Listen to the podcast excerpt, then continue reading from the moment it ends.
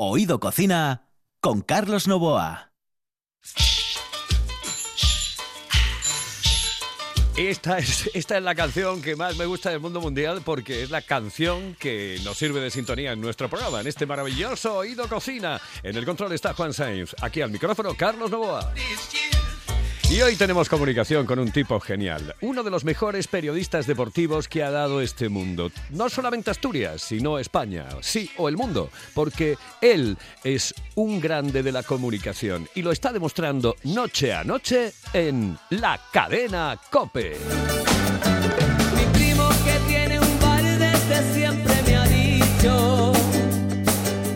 Lo que no sé yo es si le va a gustar esta canción o no. Yo es que estuve mirando ahí el playlist de Juanma Castaño y dije yo, a ver, eh, em, a- al principio ponía algo de Manolo García, porque yo ese programa no lo escuché con Carlos Herrera, eh, las canciones de Carlitos, pero sí mm, ponía Manolo García. Este es Manolo García, aunque en este caso concreto estaba con Kimi Portet.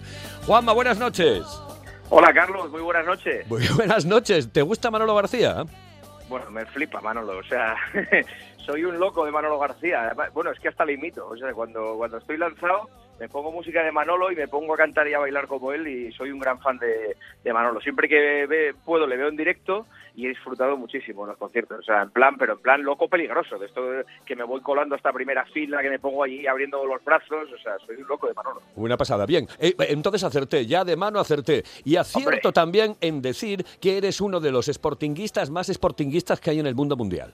Eso ya No, de mano. Bueno, no, no, no lo sé, eso hay que tener cuidado porque, porque la gente se ofende mucho. O sea, que Bueno. Yo soy sportinguista, pero no soy más que nadie ni menos que nadie. Eh, Exactamente, pero eres un gran sportinguista, uno de los tipos eh, que ama, quiere al Sporting de Gijón, que ama y quiere eh, a ese equipo de la capital de la Costa Verde, de- del, Molinón, con ese Kini maravilloso eh, que tú recordaste en un libro de, Monchi, de Monchi Álvarez. Sí, sí, sí. Un libro que, que, por cierto, ahora mismo está en, en la mesilla de mi habitación porque está recién salido del horno y que es un libro que recomiendo y que está eh, compuesto o dirigido por, por Monchi, que es un fenómeno, que es un gran oyente de radio y además sé que, que- que oye mucho el partidazo de COPE y es un compañero fantástico. Así que cuando me solicitó la colaboración, por supuesto, tratándose de Kini, tratándose de Monchi y un proyecto tan, tan sportingista y tan asturiano, no, no podía faltar. Bueno, yo cuando le mandé el WhatsApp a Juanma y cuando hablé con él, él me devolvió otro y me dijo, yo a un oviedista, a uno del Oviedo no le niego absolutamente nada. Nunca, Y dije, nunca. y- pero eso sí, seguro, yo estaba notando que eh, te reías como patán, aquel de eh, los autos locos, aquel que hacía... No, no, no, no, to- todo lo contrario. Lo que pasa es que hay un lema en la vida: los enemigos siempre en mi barco. Exactamente. eh, Siempre conmigo. Vale más tenerlos controlados que no tenerlos enfrente. Siempre Bueno, conmigo. sabes que esto es de gastronomía. Tenemos que hablar de, de lo que comes en Madrid, en los restaurantes de Madrid. eh, y bueno, la primera pregunta no, no es esa exactamente, sino en casa. Eh, eh, ¿Comes comida asturiana? ¿Haces comidas asturianas? Uf, en casa no. En casa trato de, evitar un poco las comidas muy calóricas y suelo hacer comidas muy ligeras. O sea, eh, por ejemplo, en verano me alimento prácticamente a base de tomate. Eh, tomate y sus derivados. O sea, eh, si, tengo buen tomate, mm, bien sea en ensalada o con un poco de, de- de bonito o, o, por supuesto, gazpacho. O sea, gazpacho salmorejo. Pero no, no soy de hacer comidas muy muy calóricas, muy copiosas, muy muy duras, porque luego se me hace complicado el, el día. Así que en casa no, no cocino. Y mira que me gusta la cuchara, ¿eh? Me gusta la cuchara, pero eso lo aprovecho cuando viene mi madre y generalmente pues le mando evidentemente fabada y luego patatas guisadas con carne o unas lentejas, eh, algo así, pero pero ah, durante el año no, no, no tengo yo el hábito de hacer comidas muy muy importantes. en ¿El, casa. el picante te gusta? Sí, sí me gusta, sí. Bueno, pues te, voy- no, es que te voy a recomendar algo que puedes comprar tú allí y puedes hacértelo porque es una ensalada, ya que te gustan las ensaladas, te voy a recomendar una ensalada. Mira, te compras unas alegrías riojanas, se llaman alegrías riojanas, son unas latas chiquititas, no sé exactamente la marca, pero es- es amarilla, son pequeñas, ¿eh? esas te las troceas, te las echas en un larguerito pequeño, ¿eh? echas cebolla, echas bonito de lata, bonito de lata, el bonito normal de lata, ¿eh? le echas un poco de aceite de oliva por encima, virgen, evidentemente, y un poco de vinagre si quieres, y al final te sale una ensalada impresionante, pero impresionante. Te lo digo porque Ah, pues como tienes muy poco tiempo, pues sí, tienes muy poco tiempo. Son las alegrías riojanas, la cebolla y el bonito. Bueno, entonces me tienes que recomendar restaurantes en Madrid, porque hay mucha gente que va a, a ver al Sporting o que va a ver al Oviedo, etcétera, de aquí de Asturias, se marcha directamente a Madrid y dice, yo quiero comer bien en Madrid. Buf, yo, es que, ¿sabes lo que pasa? Que mm, eh, no, no voy a ser muy original, porque al final, hoy en día, con esto de las redes, los restaurantes, pues, eh, más o menos, a nada que pongas en Google, restaurantes en Madrid mejor calificados y tal, ya te salen los buenos, ¿no? Lo que pasa es que, claro, hay que mirar un poco a- hasta dónde queremos llegar. Yo, yo creo que lo primero que hay que tener claro es cuánto queremos gastar. O sea, Claro. cuánto, cuánto queremos gastar en una comida para que no nos parezca mal cuando llegue al final el- el- la cuenta. Para mí, eh, relación calidad-precio, el mejor restaurante que hay en Madrid, o sea, sin duda, mm, insisto, teniendo en cuenta lo que cuesta y lo que ofrece, es La Bien Aparecida, que está en la calle Jorge Juan. Es un restaurante cántabro, que es un restaurante que, digamos, es el tope de gama de un grupo cántabro que es Cañadío, que tiene restaurante también en Santander y hay otro en Madrid que se llama Cañadío, y que Madrid tiene La Maruca, tiene la primera, que está en Gran Vía, y tiene este, La Bien Aparecida, que es un poco, digamos, el, eh, el pico del iceberg, ¿no? El que va abriendo un poco camino. Y es un restaurante fantástico, o sea, una cocina, una nueva cocina cántabra em, elaborada, pero con sabores muy tradicionales y para mí con la mejor tarta de queso que hay en España. Hacer un pro- O sea, Sí, sí, no, eh, dime, dime. No, no, te decía que la tarta de queso es absolutamente extraordinaria y luego eh, mueve mucho la carta por temporadas en función del producto y a mí me gusta eso, ¿no? O sea, entrar en un restaurante y que la carta esté en constante movimiento en función de cómo esté el mercado esa, semana. Bueno, y cuando te vienes a Asturias, ¿en dónde, aparte en casa, evidentemente, dónde te das eh, tu fartura? Que en Asturias eh, ca- casi en cualquier esquina. O sea, eh, lo mismo me como unas faves en Casa Yoli, que voy a Taurfo a comerme eh, unos chipirones de potera, que mm, eh, me voy, por ejemplo, bueno, he descubierto este verano la playa en Tazones, me parece extraordinario. Yo creo que he comido el mejor pulpo eh, de mi vida este, este verano en Tazones, en la playa. Eh, espectacular. Eh, he abierto, por cierto, ahora Casa Zabala, que es de, de la misma familia y, y en Gijón es extraordinario. Y luego, bueno, me, parece muy muy potente la apuesta, por ejemplo, de Mama Guaja, un sitio divertido, eh, un sitio que hace una cocina riquísima, que, que, que además te puedes tomar la primera copa, Mama Guaja en Gijón. Eh, de ese grupo, del grupo Gavia, destaco Ciudadela. Ciudadela para mí, relación calidad-precio, es increíble. Y luego ya, evidentemente, eh, tirando por arriba, pues es que soy muy fan de Casa Gerardo, de Casa Marcial y de Guayumar. O sea, es que mm, Guayumar, por ejemplo, me, me, alucina. Me parece que hay muy poca gente en España que sepa hacer el pescado como los hace Y que tengan ese sabor absolutamente extraordinario, tan puro y que a la vez combina el sabor del pescado con la brasa. Bueno, tienes que dejarle eh, la... Es que tengo aquí en el estudio a David Castañón. ¿eh? David, muy buenas. Hola, ¿qué tal? ¿Cómo Eh, estáis? Quiero que le mandes un libro a Juanma Castaño eh, de Les Fartures. Eh, es que Juanma, eh, bueno, este es Castaño y Castañón, y es que lo hice adrede, pero bueno. Sí, Eh, sí. Y, y te Es voy como a yo, decir... pero grande. Exactamente. Sí, yo le dije, tú vas segundo, primero va él porque tiene una N menos. ¿eh? Y el de- eh, quiero que te mande un, un libro que es eh, como una especie de guía ¿eh? de Les Fartures, que son eh, la recomendación de muchos restaurantes que hay en Asturias para que, bueno, pues incluso se lo pases a la gente de, la redacción y le digas, mira, vete aquí, aquí, aquí, aquí o aquí. Mm. Mira, mira, yo de Gijón, por, por ejemplo, quería destacar también el Chaflán, que es un sitio que no, a lo mejor no eh, conoce mucha gente o que no, es un sitio muy, pues muy añejo, muy clásico de, de- toda la vida, que está en, alejado del centro y tal, pero que es un sitio extraordinario, con una carne a la piedra muy rica, con un solomillo que lo hace vuelta y vuelta espectacular, con unos espárragos rellenos eh, increíbles y para mí con las mejores gambas al ajillo que me he comido nunca. O sea, y he probado gambas al ajillo en, en toda España, ¿eh? porque es un plato muy típico en cualquier sitio de, de costa. Bueno, pues las mejores gambas al ajillo que, que yo conozco son las de Chaflán. No, no, ti- tienes buen gusto, Juanma, tienes buen gusto. ¿Sí? Sí, sí, No, sí. o sea, sí, es que es, es muy buen pico. sencillo. Al final, es como si me preguntas, ¿qué coche te gusta más? Pues es que, claro, te- vamos a Claro. coincidir todos, más o menos. O sea, pueden cambiar un par de cosas, pero, pero te tiras a lo bueno, evidentemente. Evidentemente, decía David R. Martínez en su libro La puta gastronomía, se titula titula así, ¿eh? no, no- no estoy diciendo tacos, dice, se titula La puta gastronomía. David R. Martínez decía que eh, en Zaragoza eh, llaman al, al picofino, al que, bueno, se toma un vino y tal, pero sabe cuál es el bueno sin entender de vinos, lo llaman morroputa.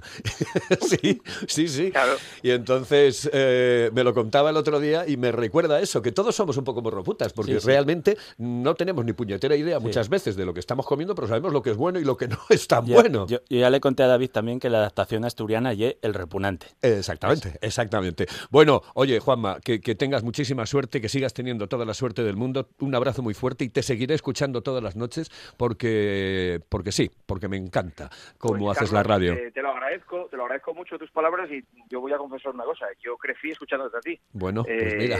y, eh, sí, sí, tal cual. O sea, yo era- yo he sido un loco de la radio siempre. O sea, a mí me, me- me encantó. Y yo recuerdo cuando tú hacías el programa, ¿te acuerdas a las dos y media? Hombre, sí, sí, sí, sí. Me llamó, tarde, me llamó, sí. me llamó. me- bueno, voy a contar esa anécdota, pero no la voy a contar hoy, te la voy a contar otro día porque quiero que estés en el programa de nuevo y que hablemos eh, de alguna cosa más, ¿de acuerdo? Eh, sobre Sí, todo de los gustos, por ejemplo, que tiene la gente de la redacción. que A la gente le gusta conocer a, a los compañeros que tienes en COPE. Bueno, pues nada, no te preocupes. ¿Eh? Eh, La entrevista con Paco González va a ser muy corta, porque ese no come absolutamente nada. No sé qué le pasa, que, come un filete con patatas y con eso tiene suficiente. Solo come Sí, para sobrevivir. me, me dice Juan Saiz que bebe mucha Coca-Cola. Sí, bueno, va, 14 al día, ¿eh? Es una locura. Bueno, Juanma, un abrazo muy fuerte. Que te salga muy Un bien el programa de esta noche. Hasta luego. Gracias, Saludos. gracias. Oye, mira, vamos a escuchar esto, vamos a escuchar esto, esto y seguimos adelante. De la mano entre toda la gente con verde No podía ser de otra manera. no, tenía que poner a Dixeura. Porque, sí, porque David Castañón, eh, bueno, pues es eso, un asturianista pleno. Eh, David, Hombre, eh, un cancio de amor a la sidra eh, ya era necesario. Formidable. ya Mira que se hicieron muchos, ¿eh? Sí, Pusimos sí, el sí. otro día además uno, bueno, del año 1930 y tantos, una cosa así, nos lo puso Sofía Laera. Y, y hemos mm, tenido varios, pues el de Vicente Díaz, el de, no sé si Pipo Prendes me parece que hizo otro, algún, algún otro de Agustín Vázquez, no, no sé exactamente quién, pero que, que hay varios. Oye, David, eh, hablamos hoy de sidra, vamos, vamos a hablar de, de sidra, porque, a ver, el tema de la sidra, y yo quiero que estés mañana con nosotros, ¿eh? ¿Vale? Eh, el tema de la sidra... Eh, yo creo que no lo estamos haciendo bien. Yo creo que deberíamos de potenciarlo muchísimo más, que deberíamos... Hubo un momento en el que pensé que los vascos nos estaban llevando mm, la prioridad en, la palabra incluso sidra. Eh, bueno, claro, los vascos tienen un apoyo institucional detrás muy grande, aunque mm, Daveres, en cuanto a producción y calidad, eh, yo creo que siguen siendo eh, más piquiñeros, incluso reconocido por ellos. Eh, yo voy todos los años de viaje a, aquella zona para ver un poco, ya sabes que siempre tienes que conocer eh, cómo van, y, y ellos siempre nos envidian a nosotros. O sea, que, que ese rollo de a veces tremendista que leemos en los periódicos o que sentimos por ahí, que los, no, oye, que los vascos están adelantando, están copiando eh, lo que ellos consideran que ya es el mayor sitio del mundo donde se fa la sidra, ni más ni menos. Uno de los problemas fundamentales que tiene la sidra, bien, evidentemente, eh, el que esté bien hecha. ¿eh? Yo creo que ahora hay una mm, regularidad en la sidra, prácticamente todas están eh, más o menos por el mismo estilo. Hombre, las hay que, que son más ricas, menos ricas, que tienen eh, p- pueden estar un poco más dulces, menos dulces, un poco más agrias, menos agrias, un poco más ácidas, menos ácidas. Pero bueno, eso es lo lógico y lo normal cuando es una bebida natural. Uno de los problemas fundamentales es el echador, la figura del echador. Claro, yo, yo mm, hombre, ahora parece que están poniendo ya un poco eh, los pegollos para, para que sea realidad, eh, uno, la, la categoría laboral del echador de sidra, que es necesaria, y dos, unos estudios de formación profesional que, que formen a esos echadores de sidra, porque eh, hasta ahora estaba haciéndolo o el propio Chigre o la práctica o, o alguna asociación por ahí semi-privada. Entonces, eh, eso hay que regularizarlo. Y y eso que sea el primer paso para lo que yo llevo reivindicando muchos años y llegue en Asturias haya unos estudios reglados universitarios eh, al rodio de la sidra. O sea, eh, somos eh, reconocidos. Bueno, sabes que ahora empieza eh, en un grado de, de universitario el tema gastronómico. Bueno, hay, hay que meterlo también, hay que meter a la sidra, ¿no? Sí, claro, pero bueno, eh, llevo un, llevo un grado privado. Eso eh, ya, ya está, yo creo que eliminando a, a mucha gente que, que lo quiere estudiar, porque bueno, la matrícula ya es asumible para no para toda la población.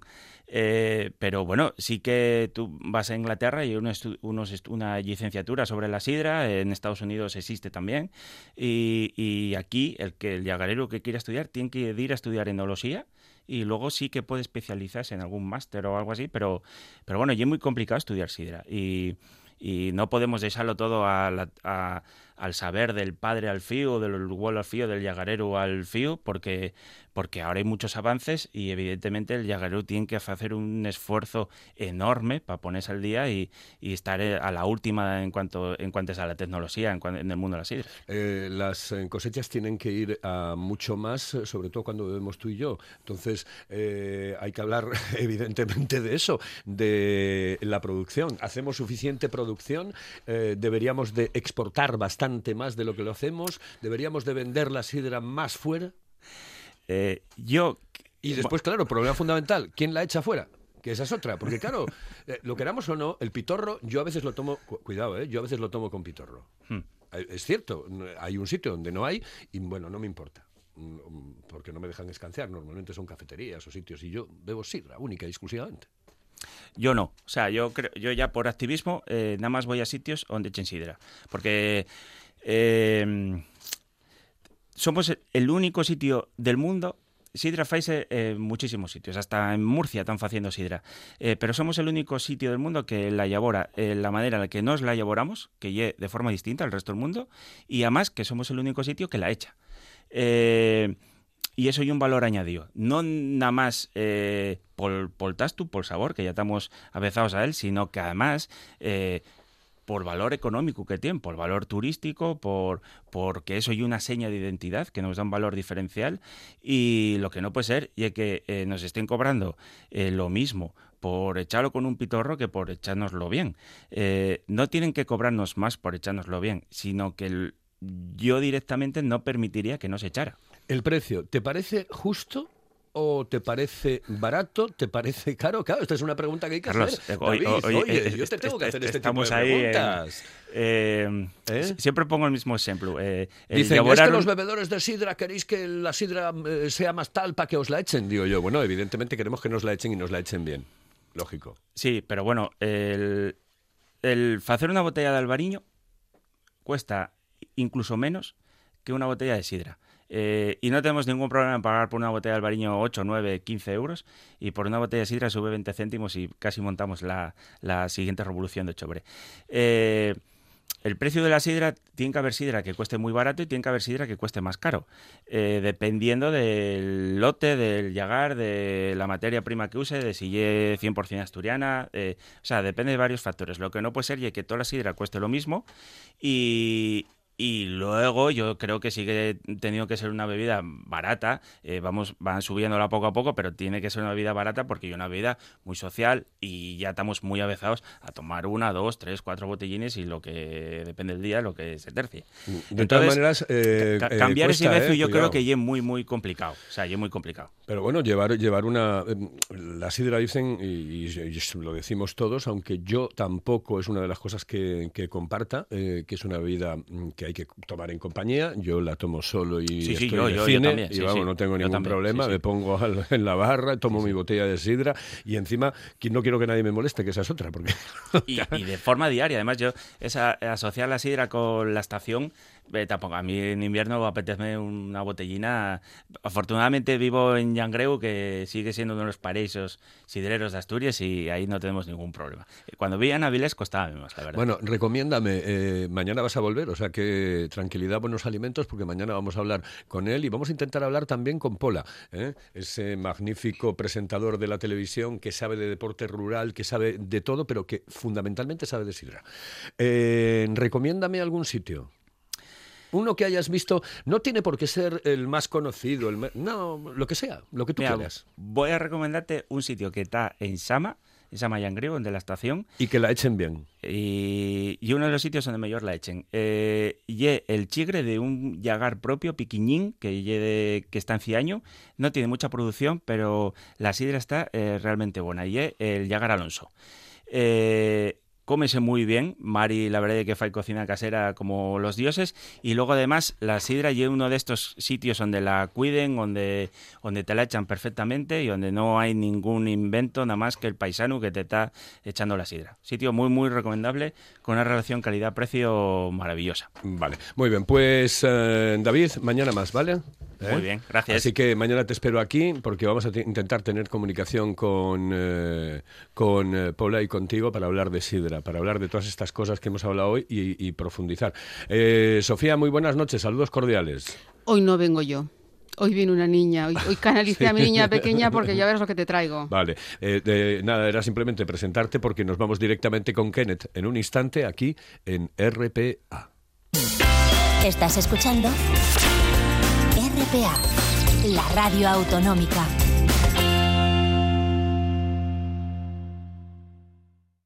Oído Cocina con Carlos Novoa.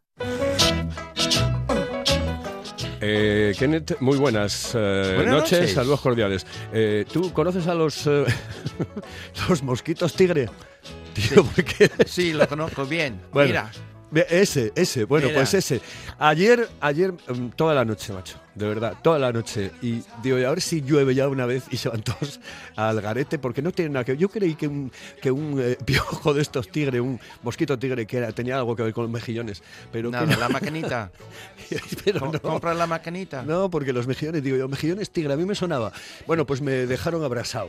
El tío se marchó con toda mi sangre. Estoy chupado. Enchufe la De maquinita. verdad, es ahí. increíble, es que estoy chupado, chupado. Eh, por cierto, no te conté nunca ningún chiste, ¿no? Te voy a contar uno hoy. Mira, Mm, Ya me ha hablado de sus este es, chistes. este es un... Oye, me dijeron que era muy malo. Por eso Eh, vengo tranquilo. Eh, mira, eh, este es un gitano, estos que está con los churumbeles al lado, y el gitano está cortando chorizo y está pum, pum, pum, y comiéndoselo él. Y los tres eh, churumbeles mirando, ay, mirando, ay, hasta que uno de ellos, después de que el tío ya se llevaba comido prácticamente medio chorizo, le dice, ay, papá, danos un poco de chorizo. Y dice, no, que pica. Y dice que lo cogemos por el curdel. Lo cogemos por el curdel. Bueno, pues eso. Esto es de gastronomía, eh. Cuidado, que Sí, estabas sí, hablando sí. de, de- de chorizo. Además, Bueno. ha entendido. Eh, ¿Lo entendiste? Sí. Bueno. ¿Siendo inglés? Esto es impresionante, siendo inglés es una maravilla. Ya otro día me dices a los que a otros grandes personajes de la historia a los que mm, les eh, enseñaste a hablar inglés, ¿vale? Sí, muy bien. Lineker. Muy bien, muy bien. No, no, en serio. No, en serio, en serio. Sí, sí. A Michael Robinson ya lo sé, así habla él. Sí, sí, sí. Sí. sí. Que, por Pero cierto, no estuve hace muy poco tiempo con él. Porque si Michael, que Sí. es un buen amigo, mm, va a querer mm, que te pague bien. Hoy, hoy tienes, mira, hoy vamos a hablar de un aparato. Ah, sí. Sí, no piensa en cosas raras, ¿eh? Vamos a hablar de un aparato. Ah, sí. Ah, yo. Sí. Ah, sí. Bien. Vale, es que es muy tarde. Las nueve de la noche. Ah, un deshidratador. Exactamente, Sí. exactamente. Ah, para secar, un secadora, pero es secadora, deshidratador, una maquinita que funciona con electricidad, enchufe en la cocina, en 8 o 10 horas ya tienes todo seco. Sí. Bueno, pues mm, bien, porque ayer, ayer me gustó muchísimo, porque me ha hablado de decir muy bien, licor de setas. Entonces, sí, El sí. único problema que tiene el licor de setas es que lo haces hoy y lo bebes dentro de un año. Y eso, No, en cuatro o cinco que meses pasan puedes tantas cosas en probarlo. un año. Cuatro o cinco ¿Sí? meses ¿Cuatro o cinco meses? probarlo. Sí, sí, Vale. sí. No hay, no hay duda, pero bien. Entonces, esto es algo mm, que es micogastronomía, ¿bien? Y parte de la micogastronomía y la gastronomía que todo cocinero en casa o en su cocina debería tener un deshidratador, una máquina que cuando sobra ciertos elementos le pueden secarlos. Por ejemplo, las hierbas de cocina. Las hierbas de cocina vienen en junio o vienen en septiembre y después ya la planta no vale. Hay que cortarlo y esto no vale. Un mes, algo así, dos semanas, hay que usar un deshidratador. Las fresas. Tenemos un montón de fresas y estamos hartos de hacer mermelada de fresas. Secarlos. Judías verdes, por ejemplo, se puede sacar. Setas, obviamente setas, bien. Es una máquina, los que no he visto nunca, pues se pueden entrar en... Ah, a propósito, hay uno de los, em, no grandes superficies, supermercados, que creo que es de origen de Alemania, el, empiezan con L. Y, Y ellos acaba tienen... en L también. ¿Eh? Y acaba en L, me parece. Ah, sí, sí, sí, sí, tiene Empieza razón. en L y acaba en L. Y se puede comprar online. Ellos tienen ahora mismo una oferta de un deshidratador a 36 euros. Y es magnífico. Mi hija me ha comprado, lo tengo en casa. Pero yo sigo usando mi antiguo que tengo hace años. Bien, es más grande. Entonces, la máquina que hacen que todo va secando es o de arriba o de abajo. Tienen tres o cuatro niveles que te puedes llenar de lo que te vas a secar. Por ejemplo, lo que comentaba la otra semana, los tomates secados al sol. No están secados al sol hoy en día, están secados en estas máquinas. Y lo que sequé yo hace un mes, que le tengo en casa, pues era con la máquina. ¿Y en realidad para qué sirve? ¿Para, para conservarlos? ¿Para qué? Para conservar todo el tiempo que Todo quieren. el tiempo que quieras. Bien. O sea, es como un envasado al vacío, pero eh, sin envase. Sí, porque después solo tiene que meterlos en agua otra vez. Está como de antes. Qué maravilla. Mm, o sea, es una cosa, mañana me tienes que hablar de otra cosa así ¿Ah, que, sí? que te guste, sí. Sí, ¿Vale? muy bien. Hoy estuvo muy bien. El deshidratador. Ya saben ustedes, Pues el sí. deshidratador. Sí, sí, sí, Perfecto. sí. Bueno, pues Kenneth, muchísimas gracias. Me voy a los Oscos ahora. Ah, te vas a los Oscos. Sí. Bueno, pues hablamos de los Oscos mañana, ¿te parece? Pues lo que sí podemos hablar de los oscos es y setas Sí. y dónde comer. Exactamente. Porque se comen de maravilla en los oscos. ¡Ay, qué bueno, en bien! todo Asturias. Y qué- y qué- qué Por eso soy anglo-asturiano. Ah, y los Oscos. Ay, bueno, venga. Los Oscos, los Oscos, el, el sitio, el lugar. Es que, otro- es que estoy con el tema de los Oscos. Es que atacó el otro día un Osco a, a, a una, a una vaca. Bueno, bueno. Y bueno. entonces estaba con el tema en la Bueno. cabeza y, tío, es verdad, sí, los Oscos y el, queso. Vamos a Santa Eulalia, Vale. vamos a San Martín, vais- vamos a Villanueva y los que no han ido a los oscos tienen que ir. Perfecto. Pues mañana, mañana hablamos de ello. Muy bien, Saludo cordial. muy bien. Hasta luego. Oído Cocina con Carlos Novoa.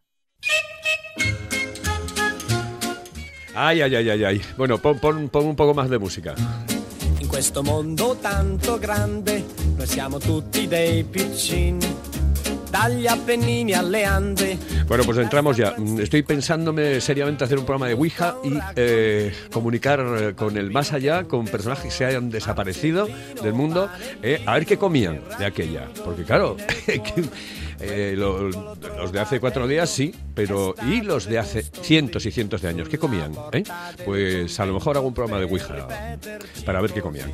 Eh, Sofía Laera, mm, Ricordate Marcelino, una canción maravillosa. Sí, mira, hoy canalicé a mi niña pequeña, la que... Es que yo soy muy primitiva, ¿eh? Yo no veía, yo no tenía Netflix ni cosas de esas, entonces yo era de las que la sobremesa de los sábados eh, veía la película y luego ya empalmaba con la merienda. Sesión de tarde. Exactamente.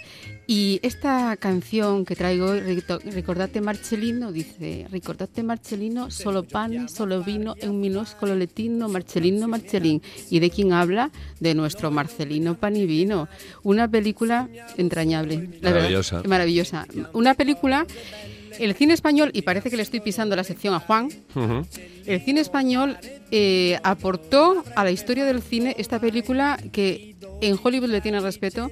Ganó la Palma de Oro en el Festival de Cannes, el, Os- el- el Oso de Plata de Berlín y fue un referente durante el año 1954. Fíjate, el año en el que surgió el rock and roll. España aportaba al mundo una película que no, tenía una banda sonora espectacular, pero bueno, no importa. Dos años más tarde, Renato Carosone eh, compuso esta maravilla que está sonando. Vamos a escuchar un poquitín.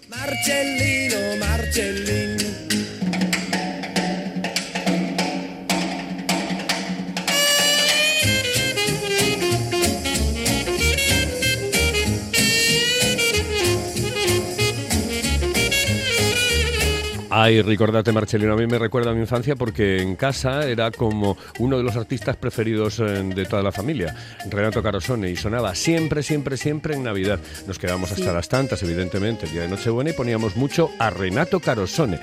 ¡Y qué maravilla! Renato Carosone. Mira, está en este disco, es el, mismo, es el mismo de la de Picolísima Serenata. La, Eh, la piccolissima serenata, la la la la la la la la. me la, encanta, la. me encantaba, me Sí, sí. encantaba. Pues eso.